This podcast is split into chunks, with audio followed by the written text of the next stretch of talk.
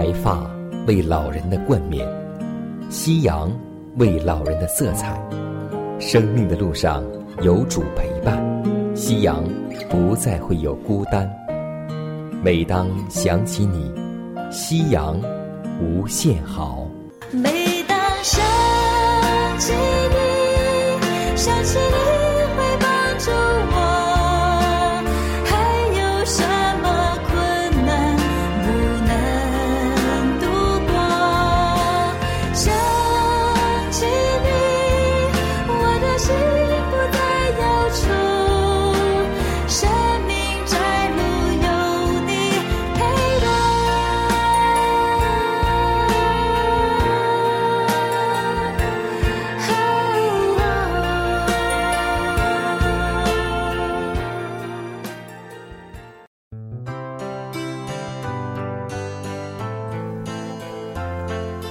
收音机前的各位老年朋友们，亲爱的弟兄姐妹们，主内平安。各位好，我是你的好朋友佳南。大家好，我是晨曦，欢迎来到美丽夕阳。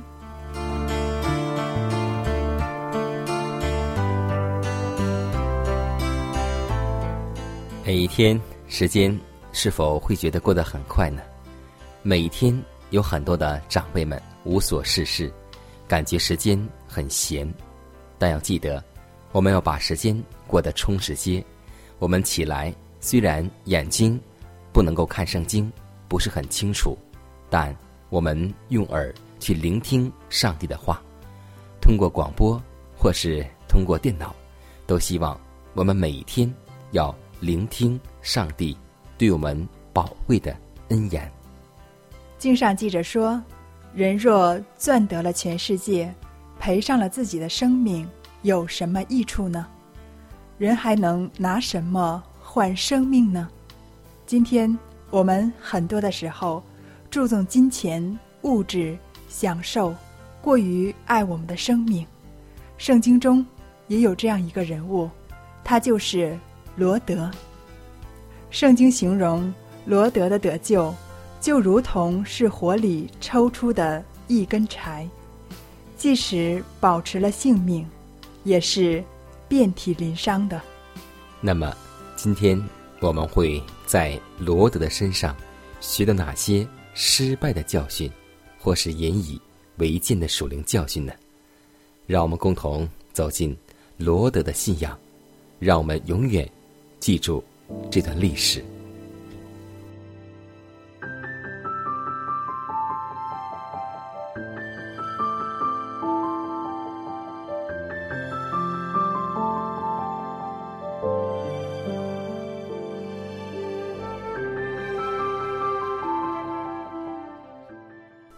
晚风习习，木长青；余晖荡漾，画晚年。罗德到了索尔，日头已经出来了，街上已经开始热闹起来了，人们向不同的方向走去，或从事商业，或寻欢作乐。罗德的女婿们正在讥笑他所传的警告。这时，如同晴天霹雳一般，灾祸忽然来到。耶和华将硫磺与火从天上降在诸城和肥沃的平原上，于是华贵的住宅、宫殿和寺庙、花园和葡萄园，以及前一天还在侮辱天上使者寻欢作乐的人。都在顷刻之间烧成灰烬，大火烟气上腾，如同烧窑一般。于是，美丽的西定谷成了一片废墟，再没有人建造，再没有人居住。世世代代作为上帝的刑罚，必要临到恶人的一个见证。那烧灭平原诸城的火焰。放出他警告的光芒，直到今日，我们可以从此学得一个可怕而严肃的教训，就是上帝的怜爱固然长久地容忍罪人，可是有一个限度是罪人所不能越过的。一到这个限度，上帝的恩典就要收回，而执行刑罚的工作就要开始了。世人的救赎主声称，有一些罪比索多玛和俄摩拉遭毁灭的罪更大。那些听见福音的邀请，呼召罪人悔改而不加以留意的人，在上帝面前比西定谷的居民更为有罪。还有比这更大的罪，就是那些自称。认识上帝并遵守他诫命的人，却在他们的品格和日常生活上否认基督。照救主的警告看来，索多玛的厄运乃是一个严肃的劝告，不单是给公开犯罪的人，也是给那些轻视天上所赐亮光和特权之人的。今日的宗教界。实在有足以令人惶恐的因素，因上帝的慈怜已经被人轻视了，许多人废弃了耶和华的律法，将人的吩咐当作道理教导人。不信的精神流行于许多教会之中，这种不信并不是公开否认圣经，而是。披着基督教的外衣，阴谋使人不信圣经为上帝的启示，空洞的形式主义已经代替了热诚的崇拜和真诚的敬谦。结果，离道反教和情感主义到处盛行。基督曾说：“好像罗德的日子，人子显现的日子也要这样。”每天所发生的事故都证明了他的话已经应验了。不久，上帝的刑罚必要降下，罪和罪人都要消灭净尽。在索多玛毁灭之前，上帝给罗德一个信息说：“逃命吧，不可回头看，也不可在平原站住。”要往山上逃跑，免得你被毁灭。基督的门徒在耶路撒冷被毁灭之前，也听见这同样警告的声音。你们看见耶路撒冷被兵围困，就可知道他成荒场的日子近了。那时，在犹太的应当逃到山上，他们不可单言。不从家里拿什么东西出来，乃是应当尽量利用机会逃跑。挪亚的日子如此，罗德的日子如此，耶路撒冷被毁灭之前的门徒如此，末日也要如此。现今我们又听见上帝警告信息的呼声，吩咐他的百姓要从流行的罪恶中。出来。罗德在索尔只住了一个很短的时期，罪恶在那里甚是普遍，正如在索多玛一样，所以他不敢久留，唯恐这城也要遭毁灭。然后不久，索尔果然照着上帝的旨意也被烧尽了。罗德逃往山间。住在一个洞里。从前，罗德为了追求财富，胆敢把他全家置于罪恶城市的影响之下。此时，他所求得的一切产业都丧失了。但即使到了这里，索多玛的罪恶还是紧随着他。他两个女儿罪恶的行为。就是从前在那邪恶地方与坏人交往的结果。那里道德的败坏已经同化了他们的品格，以致他们不能辨别善恶。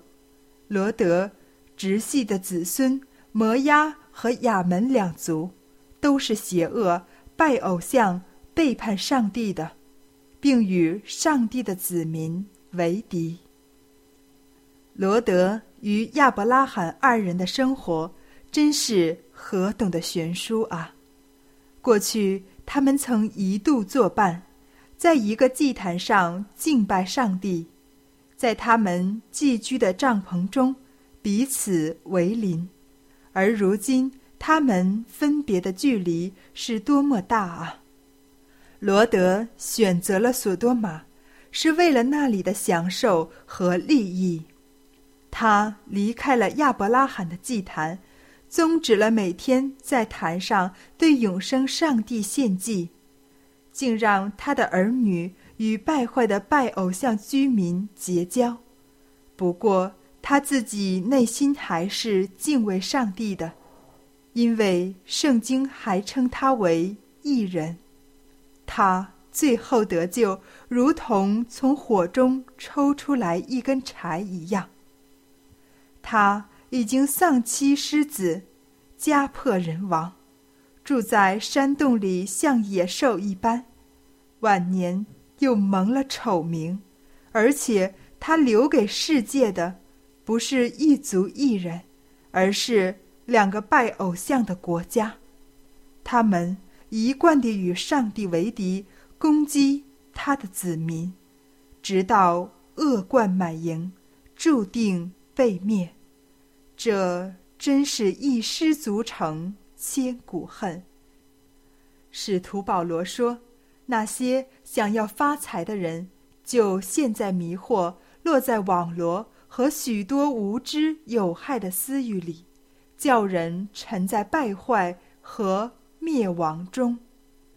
因着罗德的选择，就牺牲了他儿女们永远的利益。”许多人正像罗德一样，最后看到儿女败亡，而仅仅救了自己的性命，他们一生的事业落了空，他们的人生乃是一个悲惨的失败。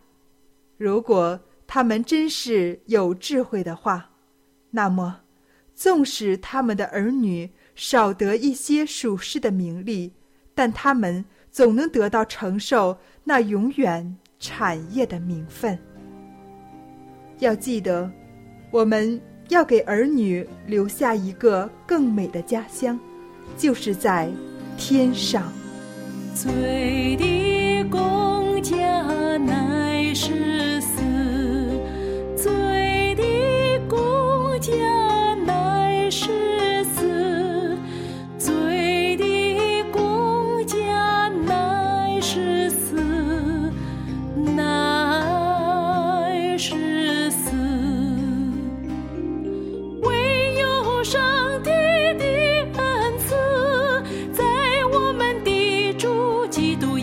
里乃是永生，乃是永生，在耶稣里乃是永生，唯有上帝的恩赐，在我们的主基督耶稣里，乃是永生，乃是永生，在耶稣里乃是永生，在耶稣里乃是永生。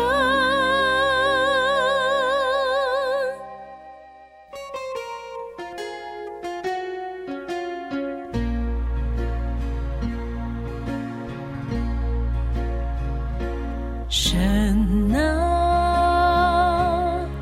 求你听我的呼求。侧耳。听我的祷告，我要永远住在你的帐幕里，我要投靠，投靠在你翅膀下的隐秘处。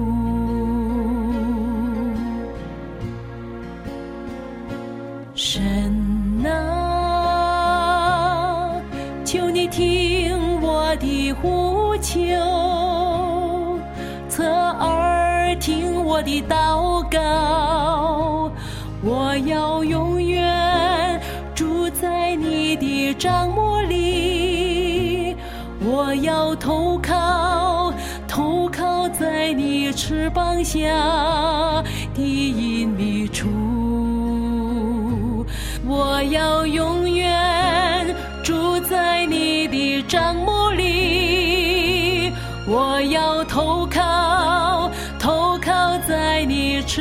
翅膀下的隐秘处。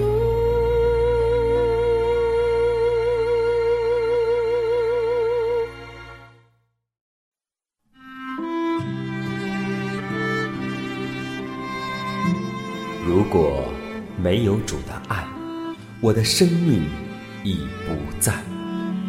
如果没有主的爱，哪有我盼望的今天？我在母腹中，你已看顾；我在年老时，你仍怀揣。想起主的恩典，夕阳无限美好。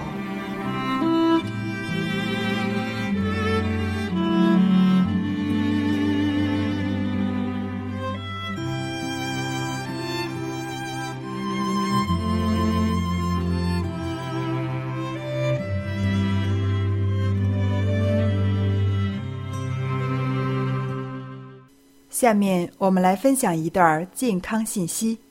每一个能够呼吸的人，呼吸器官、肺部和身体都要忍受污染的空气，谁也逃脱不掉。这种污染情况影响你的鼻子、眼睛、喉咙、皮肤及体内各个器官。在污染的空气中，每吸入一口气，就会使你向死亡之路又接近一步。全世界每年向大气层中排放约三亿吨以上的有毒物质。冷气能令人感觉清凉舒适，但它使空气中的正负离子分配失调。所以，常在冷气中工作的人，因冷气缺乏负离子，会影响身体的健康。益症菌滋生在中央冷气系统之冷却水塔内，此病菌会通过抽气管道扩散至大厦的每一个角落。年纪较大的人，身体的免疫系统有缺陷的人。最容易因此而感染。空气中负离子如同阳光、氧气一样，是人类生活中不可缺少的一种物质，故有“空气维生素”之称。在市区空气中正离子多，在大自然中负离子较多。负离子可缓解呼吸器官疾病。可调节中枢神经，提高智力和记忆力，令人精神焕发；可改善血液循环，使高血压降低，强健器官功能，促进新陈代谢，增强体质，促进肤色红润，减轻皮肤老化，保持青春等。久居城市的人。应该好好利用休闲或假期的时间，在森林中漫步，呼吸清新的空气，接近大自然，对身体健康都是有益处的。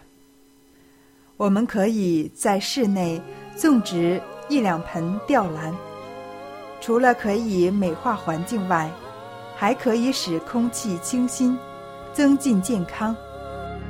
我徘徊在黑暗中，多少人正追求光明，看人心空虚困惑，多少人在寻求改变，你和我渴求希望，多少事却令人失望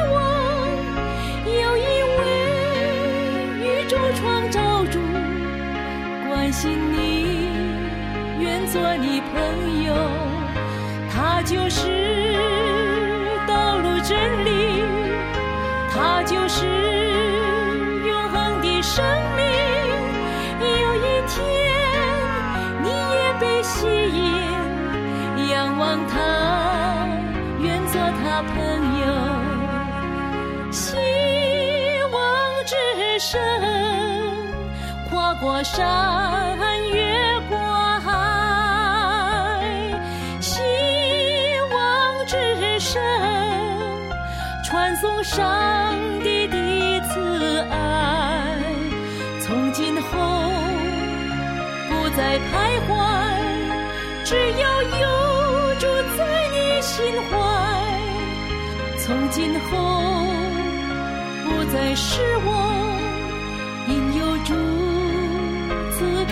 希望。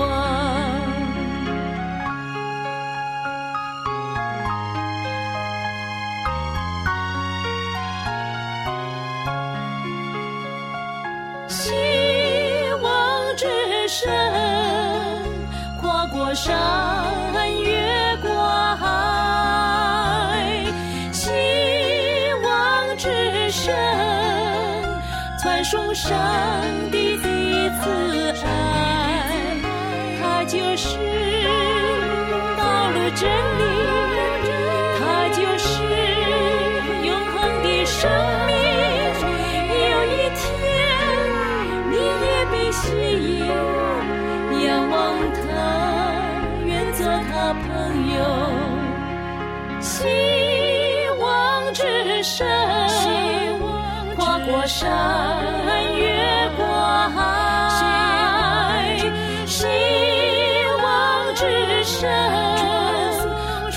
上帝的慈爱，从今后，从今后，不再困惑，只要有住追你心怀。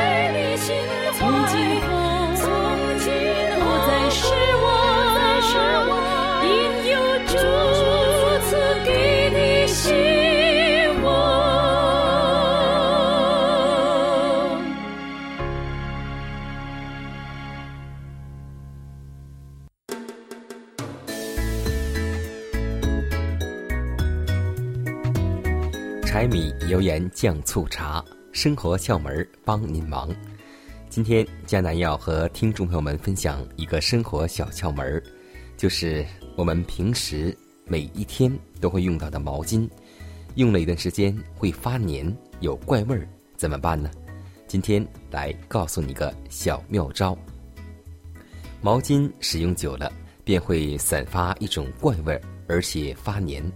通常呢，我们会用洗衣粉或是洗涤液，或是呢洗衣液去洗涤，这样呢不但没有把味道洗除，反而越洗越黏。此时呢，我们可用一条毛巾放一小勺细盐，然后呢用温水烫一下，再搓洗，最后用清水洗净，这样毛巾就没有怪的味道，也不发黏。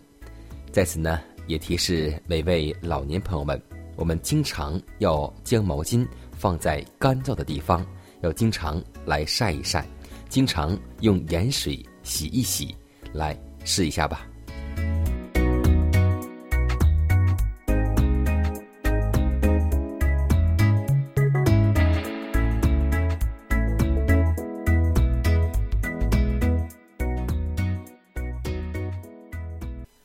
压伤的芦苇，它不折断。江城的灯火，它不吹灭。如果收音机前的各位长辈，在您的晚年生活中有忧虑、烦恼或是不开心的事情，都希望我们通过祷告求得上帝的帮助。同时，也欢迎每位老年朋友，将您心里的故事，通过写信的方式和我们来分享，或是有需要，我们会为您献上祷告。看看时间，又接近节目的尾声，预祝每位长辈度过愉快的一天。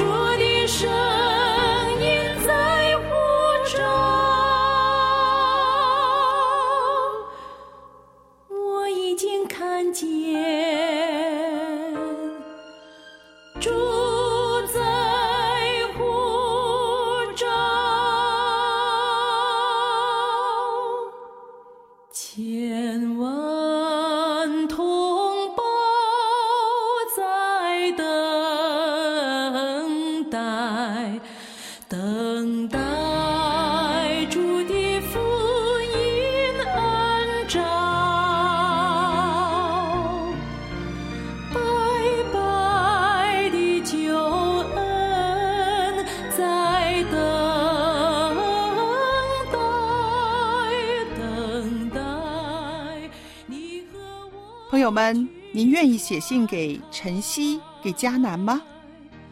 邮箱是香港九龙中央邮政信箱七幺零三零号，香港九龙中央邮政信箱七幺零三零号，写给美丽夕阳收或者是晨曦收都可以。电子邮箱是晨曦，晨曦的汉语拼音 at vohc vohc 点 cn 可以和他们联络。千万同